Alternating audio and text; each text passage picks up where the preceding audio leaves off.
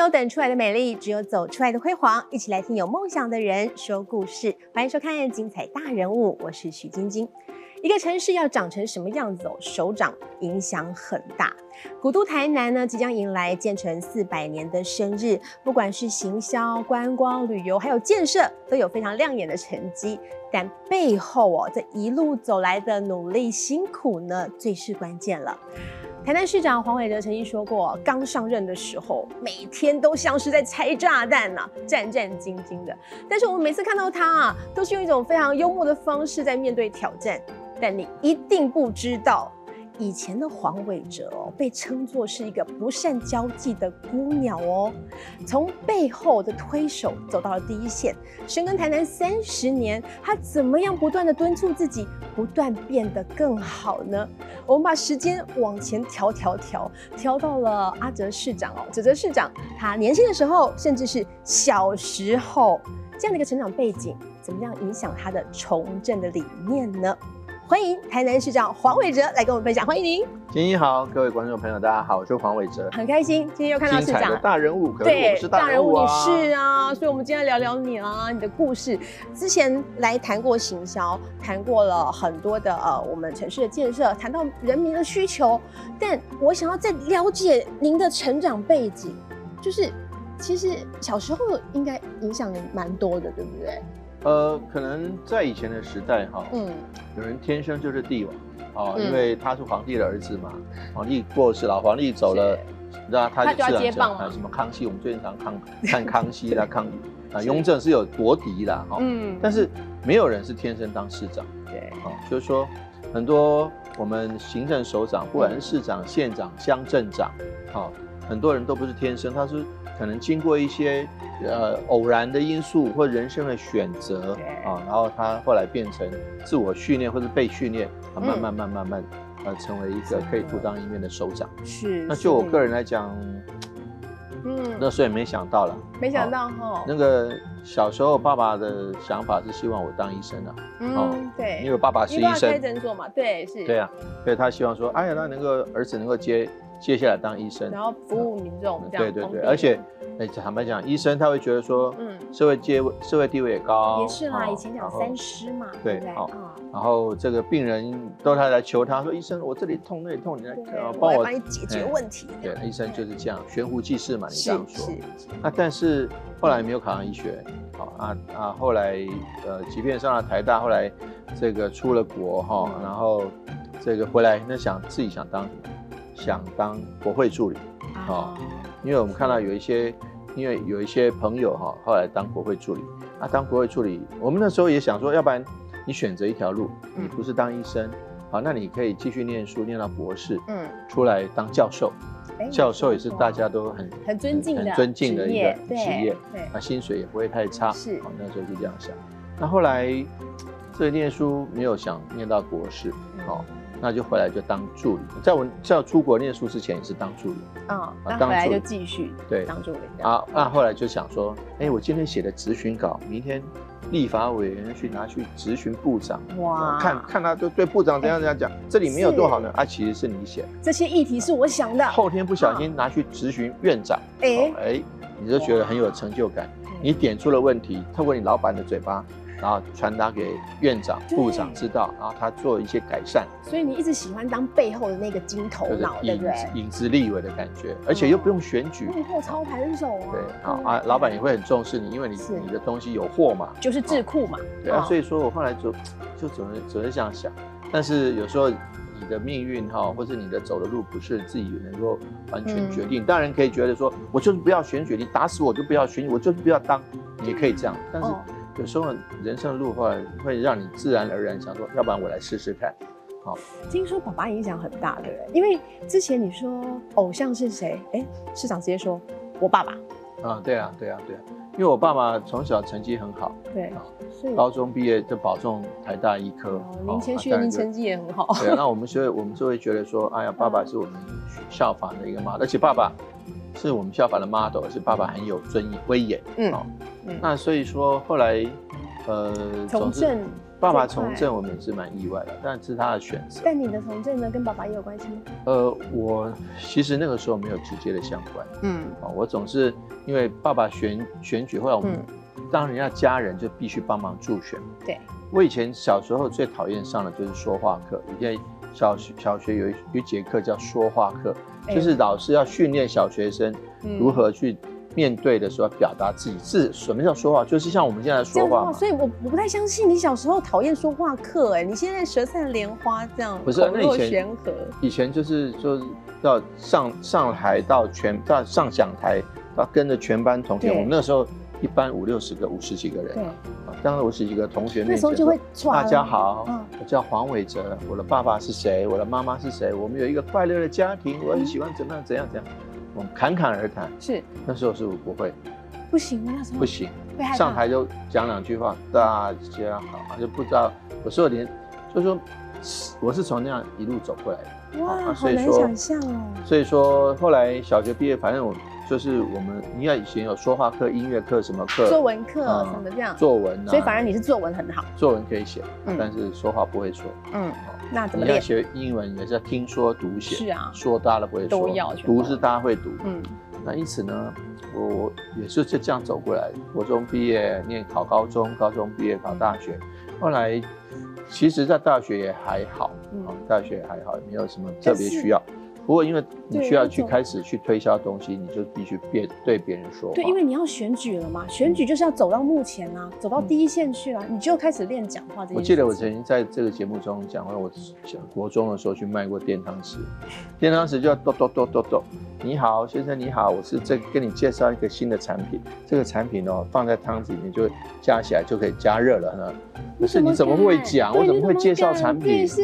啊，到最后一直都卖不出去了，妈妈就。帮我买一只，那我去去跟老板说，好，我有卖了啊，以后我不要做，我辞职啊。所以唯一成交是妈妈。对啊，所以说妈妈，妈妈当然希望小孩子乖乖在家念书，去跟人家体验什么社会嘛，哈，对嘛？所以说，所以说我直到国中，你看，推那个行销推销员也推销不出去，嗯，上了大学就是卖什么，卖我那时候卖电子表，大学卖电子表，电子表、卡通表，然后就就那时候也是要跟人家叫卖啊，说。哎，先生好啊，对说小姐，你看要不要带一个这种小朋友，买一个回去给小朋友，是电子表。如果你不讲，我会觉得以现在的您来看，以前做这些事情应该都是很简单的啊。会不会？这你是因为从现在来我看到以前，但其实是累积起来。对，我也说，我是以前以前从不会讲话，一直到不会说话，到一直不会哦行销，的慢慢慢慢慢慢练回来。那你怎么积累起来？你怎么让自己逼自己去做你不会的事情跟？可能没那么喜欢的事情。当然，最重要的一一一个脚步啊，就是后来参选。嗯，我刚刚提到，我原先在大学毕业后当国会助理，嗯，去出国念书，回来之后再当国会助理。好啊，国会助理就是面对那些官员嘛。对啊。官员就是讲说，哎，你这里不对，那里不好，明天叫了老板咨询你，是吧？是是会会跟人家讲话。对啊。但是不需要面对很多选民。嗯。好。后来这个老板就调我去当选区的助理，选区的助理就像这样，他跟你讲说，哎，那个助理啊、秘书啊，这我这个什么受到什么事情啊，什么委屈啦，你会帮忙。对对对对，啊，你就要跟他家跟选民接触。后来有机会参选，嗯，人家都推荐啊，我你来酸化嘛。对。哎，这是不一样，这是很大的，又不一样，很大的一个门槛。嘿，你要跟选民讲你的理念，理念，嗯啊，现在打啊，可是那时候我还是不大会讲话，哦啊，但是后来，呃，就是一直在逼迫自己要面对镜子，哈，要面对怎样的，在讲一篇，呃，几几分钟的演讲，好，啊，以前以前。因为我都很羡慕那些名嘴啊，哈，我们的前辈啊，什么谢长廷啊、陈水扁啊，开口就可以一直讲、一直讲、一直讲，一讲很有逻辑。哎，讲到讲到群听众如痴如醉，对，哦，然后又不会觉得说要要客诉，哦，好，又不会觉得说要要什么，也不会想去酸你，反正就是被他吸引了这样啊，我们就很羡慕，所以，当然我们自己不可能讲到那么好嘛，啊，所以说。就是慢慢要模仿而羡慕，但是有一个很明确的目标在那边。后来选上之后呢，选上之后还没有完呢，选上时候你要咨询啊，啊咨询，你就是要咨询那些那些官员啊啊，你如果不懂，第一个你要懂的内容，第二个你要讲得出来，是。不会被人家反问，不会被人家亏说，哎，委员呐，你不懂啦，哈，你这个不知道，这不是像你讲的这样的，哦，你知道，所以说你要跟人家互动，所以我觉得其实这样慢慢累积，到现在当首长，首长就变成议员来咨询你，嗯，你如何不卑不亢的，好，保持住你的立场，又没有去伤害到别人的自尊，真的，如果伤害到自尊，他翻脸，尤其在地方议会啊，啊，他就翻脸了，啊，我就想弄啊弄啊，你想啊就就。他跟毕竟跟立法委员不一样，说真的啊，所以说以前我当十几年的立法委员，后来在议会，好，我们当当首长、市长啊，被变成是被质询，但是又要顾虑到议员的立场，避免跟他这样抬杠。是啊，但是能够不负市民所托，这是最重要的。所以照顾弱势这件事情，一直以来都没有改变过。是啊，我觉得很厉害的是，嗯，很多首长哦，就是很喜欢做很大的建设，因为他可以青史留名，甚至你可以。竣工的时候，我去提个名啊，黄伟哲提 这样。但是我发现没有啊，你不做高大上的建设，你在做水路、农路跟鱼路这件事情。很多一个大的建筑，就是有人会劝我说：“市长啊，你当一任四年，两任八年，总是要留一些什么东西给市民朋友嘛。”好，但是我觉得说，其实要留什么？有政绩。什么样子的东西最容易代表你的政绩？就是建筑物，哦。大的桥啊，大的建筑物啊，上面现在当然现在比较不流行提名的啦，不不流行留不流行留下啊，留下你的名字，但是至少留留个名，说你要说啊，这栋建筑物当初是谁盖的？盖的，就是他会留在纸上写下这些东西，写历史的时候会这样。但是我觉得就我个人而言哦，就是说。那你刚刚提的那种高大上的东西固然要做，嗯，但是我我刚上任的时候，人家已经做了很多了，譬如说美术馆二馆，嗯，才盖的，我们前市长赖清德老市长啊盖的，和乐公园谁用谁设计的，是在赖清德手里设计，但是在我手里完工，是那但是这也已经有了之外，我们还要是注意到民众生活息息相关，他不可能天天来美术馆。他要来美术馆之前，他还要开车来吧，路要顾好吧，所以你要把路做得平一点。那你不能只做城市的路啊，对啊，毕竟台南市来讲，两千两百多平方公里是台北市的将近九倍。哦，台北市两百多平方公里，我们是两千二，很大。所以说，你你你除了市区的道路之外，还有乡间小路。嗯，乡间小路是什么？就是农路，就是鱼路、鱼路、水路，哎，水路。那你就是让那个排水做好啊，好，你让那个农路做好啊。对，农路是农民天天要做，它上面不可能写说，哦，黄伟哲农路，好，不会啊，好，对，但是，哎，但是它会打动民心啊，你知道，就是那些那些建筑物哦，不一定能够让每一个民众的心里都能够感受到，真的。但是如果是这些农路，雨露水路就是我每天要经过的，我们就会知道说，哎，我一到这里弄完楼，起码 K 掉家后，请问启定把我们走，哎，对啊，对啊，这是我们，可是我们不敢求说每个人都要记得，但至少说但求无愧于心嘛。但是长久下来会觉得，哎，自己起定走开掉，我的心话我变卡好。这是一种淡淡的感觉吧？对，但是它就是真的是在每一个民众细节中，对生活的周遭就可以感受到。你跟那个建筑，我还要特地跑到那个建筑才能去使用它、享受它。但是我在我的日常生活，随时都能感受到市长的用心在这边。所以大家真的要好好去感受一下台南的生活。现在你的生活真的已经比较不一样了，就要把交通弄得顺畅一点，哦，那民众感觉哈比较不会淹水，哈，比较。就刚刚讲的农路、水路、鱼路基础建设，基础建设了哈，哎，做了一千一千一千四百。多公里，是那其中有一千一百多是农路，一百多是鱼路，一百多是水路。哎，这很厉害，因为全台湾的公路也不过就一千一百公里，绕台湾一圈一百一一千一。好，啊，你这光台南的农路、鱼路、水路，你就做了一千一百四百多公里，嗯对，真的，而且还有一个哦，要降低城乡差距。起六帮你修掉啊，修掉下面呢，把公车变成小黄，嘿，把公车变小了，公车变小了，哎，又变黄了，怎么说呢？这边有一张小黄公车图，哎，小黄变公车，安内喜后啊，不是，后，这到底是当初是怎么想的，要把小黄变公车？公车是公车，小黄是计程车，怎么把它变在一起？所以以前有一个一个说，This is a pen，This is apple，嗯，apple pen，apple pen，This is 公车，This is 小黄，嗯，小黄公车，嗯，什么叫小黄公车呢？就是我们因为台南很大，我刚刚提到了，像台北市即便那么小，公车有好几百线，是一两百线，嗯，但是台南那么大，公车只有刚合并的时候只剩下几十线而已。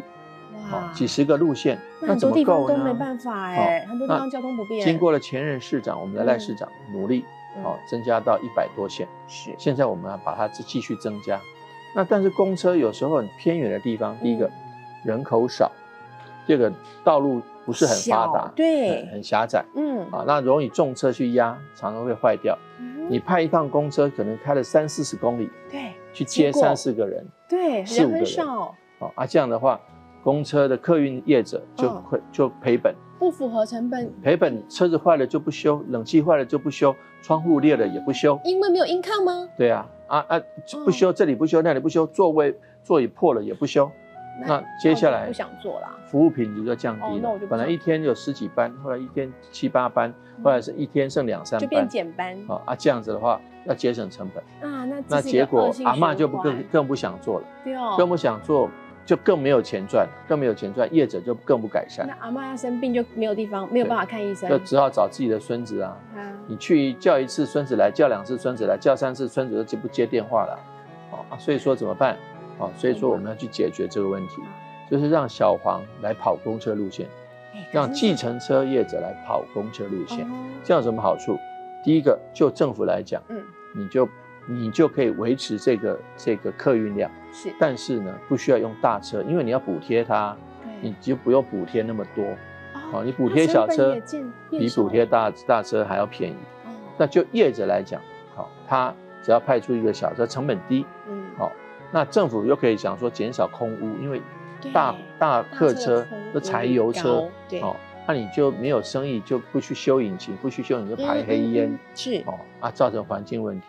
就阿妈来讲，她只要花公车十八块的钱，她就可以坐到计程车。所以小黄公车也是公车的钱哦。公车的钱，公车的钱坐计程车所以政府补贴中间的差价。哇，好，啊，就计程车司机来讲，啊，计程车问奖来讲，他有固定的路线跑，不用每天开着空开着计程车整天绕一整天，赚不到几个钱。是，那经过这些好处之后，合起来政府也得利了。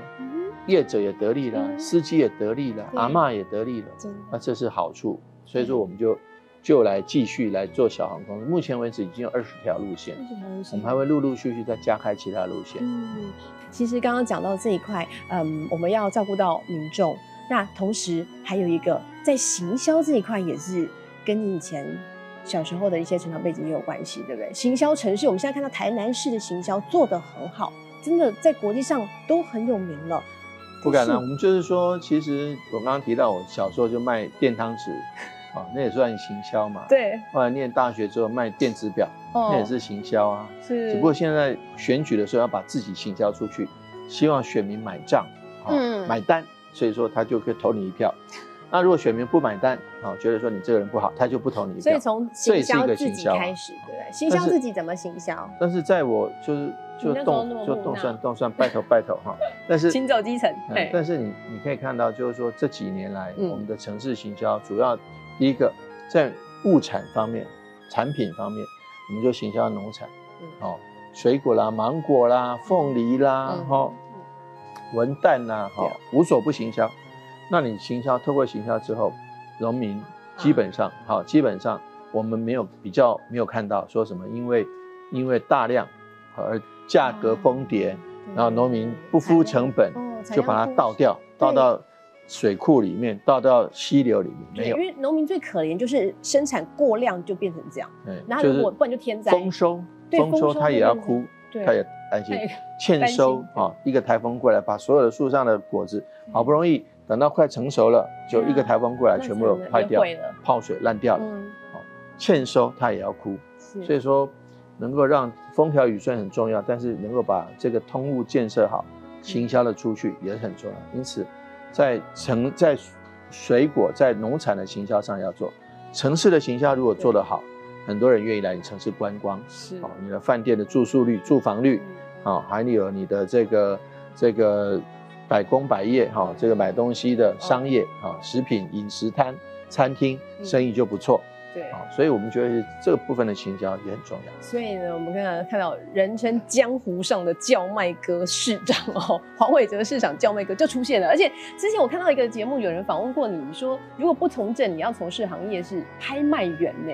哎呀，哇，这真的，那是开玩笑了，就是说，就是只是第二专长嘛，哈。你既然要行销城市，啊，等你卸任之后，是市长不可能做一辈子啊，哦，等你卸任之后你要干什么？就搞不好去购物台行销了也不一定哈。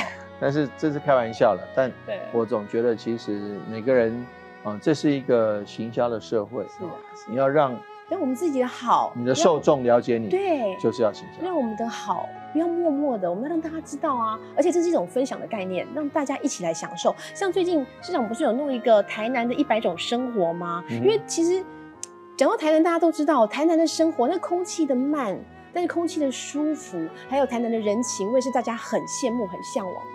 所以一百种生活这一个影片推出之后，大家也是好喜欢。我还看到你在里面洗头，那个叫东来理发厅，真的是很久的理发厅了。对啊，因为它已经是老店。我刚刚讲，台南是一个老古老的城市，是是哦，是个古都。嗯，所以它的很多东西都是要老店。嗯，你看啊，你去去好吃的一些餐厅啊，或者是小吃摊，对，哦，五十年算年轻的，通常都要经得起考验，搞不好都上百年，经过三代了。上三代、第三代、第四代，真的。那所以说这些老老产品、老店，就是历久弥新、老文化。那不仅吃的东西是这样，你在剪头发那个上上次去的那个也是老店，我觉得很厉害。哎，现在那洗头发，它还可以帮你敷面膜，然后帮你按摩，整个是躺着的，哇好舒服哦！天啊，看了我都好想去。对，所以那个阿里面的阿姐哈，她她也是从从年从做。小姐一直做到做阿妈还在当，哦，所以她很开心。七仙女年龄加起来一百多岁。对对对对对，不是七个加起来一百多，超过三个加起来一百多。哦，三个就一百多了，哇，那七个就是那种。对啊，所以我觉得其实我们都会，他会变成跟客人很自然的交谈，而不只是说，呃，先生，哦，你头很硬哦，啊，这真的是很自私，但他跟你很自然的交谈，就像你家里邻居一样，这个是人情味。真的，之前在当立委的时候，就四连霸嘛。四连霸那时候还拿过全国所有立法委员里面第一高票，对不对？最高得票率，对，最高得票率。因为他每个选区有大有小，是啊是啊。最大的选区大概像新竹还是像哪里啊？就一个选区大概五十万人口。对。啊，那最小的选区像澎湖、金门也很小。那台南我那个选区大概是二十九万左右。对。啊，所以选区越大，你得票数越多。那我所以大家看得票率，得票率啦。啊，但离岛不算了，因为离岛得票率最高，这是全国。我们那时候得票率很高，很厉害，七十六趴，全国立委当中得票率最高的。那时候是七十六趴，而且当立委的时候，还有 没有过去都是一个记录，很辉煌的记录。哎，那时候还有一个，有一个这个也是现在是前无古人后无来者的，有一个公民监督国会联盟哦，十七次哦。对，凭凭我们呃当时的黄委员，我我我可我可不可以最优秀？我可不可以臭屁一下？因为为什么十七次？因为当了当了几届啊？立委四届啊？啊，一届，我们第一届是三年，对，所以是六个会期。是，后来三届哈，我大概是三届，一届一届一届大概是八个会期。嗯，好，那但是因为我们第一届的时候，那时候还没有还没有立委评鉴，是到第一届的最后一年才开始有立委评鉴。啊，到我第三、第四届的第三年，我就跑来选立选市长。是，所以，所以坦白讲，这不敢说是什么前。但是其实就是每一次评鉴都，呃，不敢说是后无来者，因为你当立委当了越久，你就有可能。对吗？对吗？哦，但是但是至少我们那个时候还算是一个小记录。目前来讲还是记录保持人啊，真的太厉害了。而且市长期间，在市长期间也是，哇。非常高的满意度，首长满意度也是八成。这这是我们追追求的目标啦。但是我们还是很挺你哦。我们还是必须要要要回到初心来讲，在四年前我们当选的票数并不高，啊，当选的第一年的满意度也是一般般。那现在这几年满意度慢慢翻升，其实也是感谢我们的执政团队，感谢市民朋友。因为炸弹拆够了。不是啊，对，一直在拆弹，拆弹，拆完了吧？炸弹拆不完了，拆不完啊。但是我们永远都要谢谢我们的团队哈。我有人问说给自己打几分，那我是自己打六十分，给团队打几分？团队打九十分啊，因为团队就是要执行市长的一个一个想法、构想、政见来去达成。那团队达成的好，市民满意度就高。哎，个首长的市政满意度八成多，还包括了最幸福城市也是。八成多，还有哎，医疗卫生的部分也都是百分之八十几以上的满意度，都是八以上，很厉害，八成多的。还是要努力。对，然后国家这个建设卓越奖也拿了三十六个奖项，三十六座哦，不是这个倒是坦白讲，倒是我们蛮开心的，有那么多项获奖，好，这点是我们蛮开心的。真的就是大家呃一直一直都一起努力，我们就是把工程品把工程品质顾好。对，顾好品质，要不然才会才不会出现那种豆腐渣。真的啊，像是台南市立图书馆，还有这个什么水交社宿宿舍，水交水交社宿舍群。对，哎，这些都是目前民众津津乐道的。呃，我们还是希望说，因为你把那个景点经营起来，就有更多的民众观光客愿意去看。好啊，愿意去看的话，当然就带来观光的人潮，真的。带来消费。那尤其在最近开始要开放国门了嘛？你开放国门，就有很多国外观光客，当他来台湾观光的时候，发现说，嗯，那这也不是啊，就他他就不会来了，嗯，好啊，不会来就会告诉他的朋友，哎，还卖气啊，所以我们一定要把它做得很好，是，他才会找找，它才会成为你的哎口碑，那成为你最佳的行销员，真的。因此呢，把东西做好，把事做好。好，这才是王道。对，一直以来都是市长在想这件事情。哈，包括了从以前的国代啊、台南议员啊，然后到了立委啊，到父母官啊，每一步哦都是在想这些。三十年了，在台南三十年了哈，所以一直超过三十年，超过三十年了哦，超过三十年了哈。所以嗯，最后要跟我们分享的这句金句呢，也是刚刚其实市长也有特别提到的，就是那颗心啊，不要忘记初心，要。力争上游，不忘初心。所以接下来四年继续变了。去念书的时候是什么样子？啊，我刚当从政的时候是什么样子？就是不要忘初心，不要忘记初心。那力争上游，永远有个目标这边一直往前走。所以，即便是自己不擅长的，然后不是很那么喜欢的，但是只要它能够变得更好，就一定要努力去做。对，这是我们要做的。真的哈，哎，你说真的，这样才对得起投票给你的人啊。真的。你可以想象，市长说话以前最不爱说话，可爱。今天如果不是因为这样子聊您的故事，我还真的不相信哎。我刚讲了，没有人出生是能够做做市长，好，没有人出生就很会讲话，所以我要慢慢要训练，后天的训练很重要。嗯，所以接下来目标我们要回到十八岁，没有因为二零二三年全运会在台南，嗯，好，所以文东啊，对。好，人家回到十八岁。我们很久没有没有办全运会了，嗯，哦，那已经隔了十几年喽，嗯，那所以我们这次全运会，全国运动会一定要办好。真的，然后还有一个，二零二四年台南建四百年，四百岁哇，四百岁生日，四百岁。对，台南台南是台湾的最最早的城市，是最古老的城市，但是也是最有文化气息的城市。这四百岁已经几代了？一代是五十年嘛？对不对？就是就是郑成功之前呢，荷兰来台湾的时候，就是经历了至少有八个世八个八个代代相传这样。对对对，不容易，好期待。所以先期待二零二三年的全运会，二零二四年建成四百年，我们期待又看到不一样的台南。对，真的。所以市长继续不要来 k 接下来四年继续帮大家拼下去，继续一起带领大家变得更好。谢谢。非常谢谢市长跟我们分享他小时候的故事，所以你要知道哦，不喜欢的，呃，或者是说不擅长的，其实可能会变成你最棒的优势哦。好，我们下次再见喽，精彩大人物，拜拜。